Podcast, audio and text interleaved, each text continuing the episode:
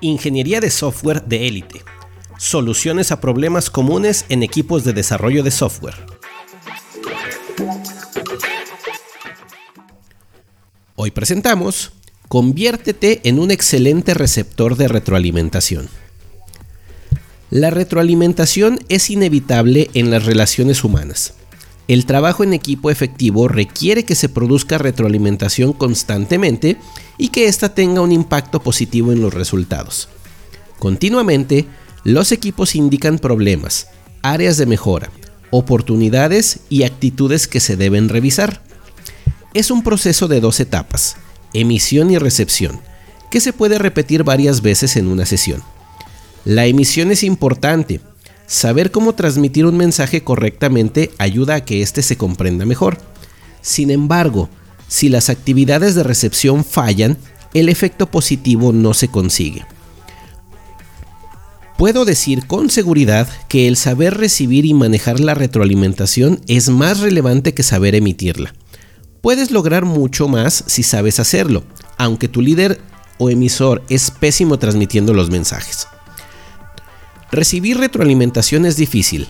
La tendencia natural es reaccionar emocionalmente y rechazarla, pero podemos aprender a manejarlo y convertirnos en mejores receptores de esta información.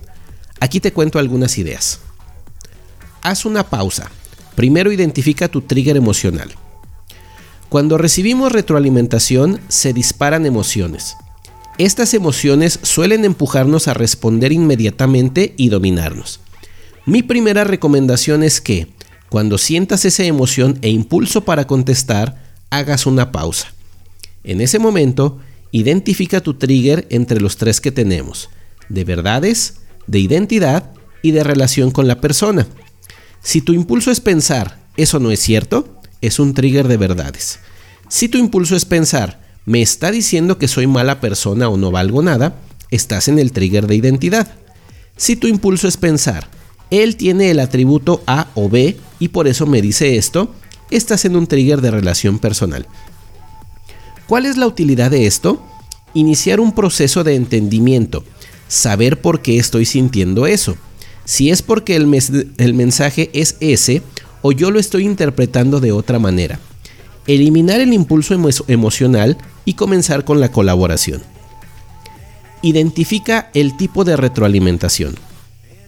Muchas veces, la reacción emocional se produce porque no sabemos el tipo de retroalimentación que nos están dando. Es decir, no conocemos el objetivo de quien nos está entregando esa información.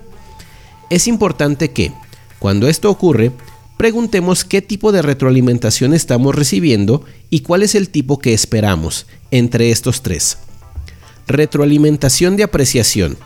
Reconocimiento por un trabajo o cualidad o una crítica constructiva. Retroalimentación de evaluación. Un comparativo de mi desempeño contra un parámetro conocido. Retroalimentación de coaching. Información que me ayudará a mejorar o cambiar algo sobre lo que recibí comentarios de apreciación o evaluación. Por ejemplo, un comentario como, tu desempeño no fue el esperado, cabe en la categoría de evaluación. Sin embargo, es información incompleta. Esta información disparará una emoción, pero en tu pausa es mejor hacer preguntas. ¿Me estás evaluando? Si es una evaluación, ¿contra qué estás comparando mi desempeño? ¿Cuáles y cómo se establecieron los criterios de desempeño esperado? y las preguntas que te parezcan pertinentes para crear un impacto positivo. Escucha para entender, no para responder. Ya hiciste tu pausa y evitaste la reacción emocional. Es la oportunidad para iniciar un proceso de comprensión y colaboración. ¿Qué es lo que me quiere decir realmente esta persona? ¿Por qué es importante que me lo esté diciendo? ¿Qué sé yo ahora y qué me falta saber? Muchas veces las sesiones de retroalimentación se convierten en disputas por tener la razón o demostrar que el otro se equivoca. En vez de insistir en probar nuestro punto, mejor entendamos al otro. Haz preguntas, muchas preguntas. ¿A qué te refieres con A? ¿Dónde has obtenido esa información? ¿Qué esperas de mí? ¿De qué forma puedo ayudarte?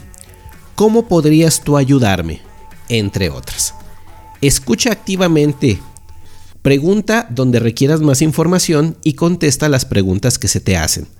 Así llegarán a un punto en el que puedan hacer acuerdos y planes de trabajo conjunto. Evita el switch tracking. La retroalimentación suele hacerse sobre un concepto y tema específicos. Una reacción común, cuando se ha disparado algún trigger, es hacer switch tracking, cambiar el tema abruptamente y poner en la mesa reclamos del pasado. Claro, hoy dices esto de mí, pero acuérdate que tú hiciste esto hace tiempo. Al hacer esto, inicias conversaciones y temas sin concluir los anteriores, hasta el punto en que es imposible seguir. Siempre debemos evitar esto y quedarnos en el tema inicial. Insisto en la estrategia central. Haz preguntas sobre lo que se te está hablando en el momento, sin involucrar temas ajenos o salirnos por la tangente. Si tú estás en el tema central y tu interlocutor comienza el switch tracking, pídele amablemente regresar al punto y decir que ese nuevo tema se hablará posteriormente. La retroalimentación es necesaria y debe ser útil para hacer acuerdos de colaboración. La participación de ambas partes, emisor y receptor, es vital para que sea efectiva. Es más importante aprender a recibirla y manejarla que solo saber emitirla pues con una buena técnica puedes obtener oro del peor mensaje que te hayan hecho llegar. Ahora estás listo para convertirte en un excelente receptor de retroalimentación. Nos vemos en la siguiente entrega.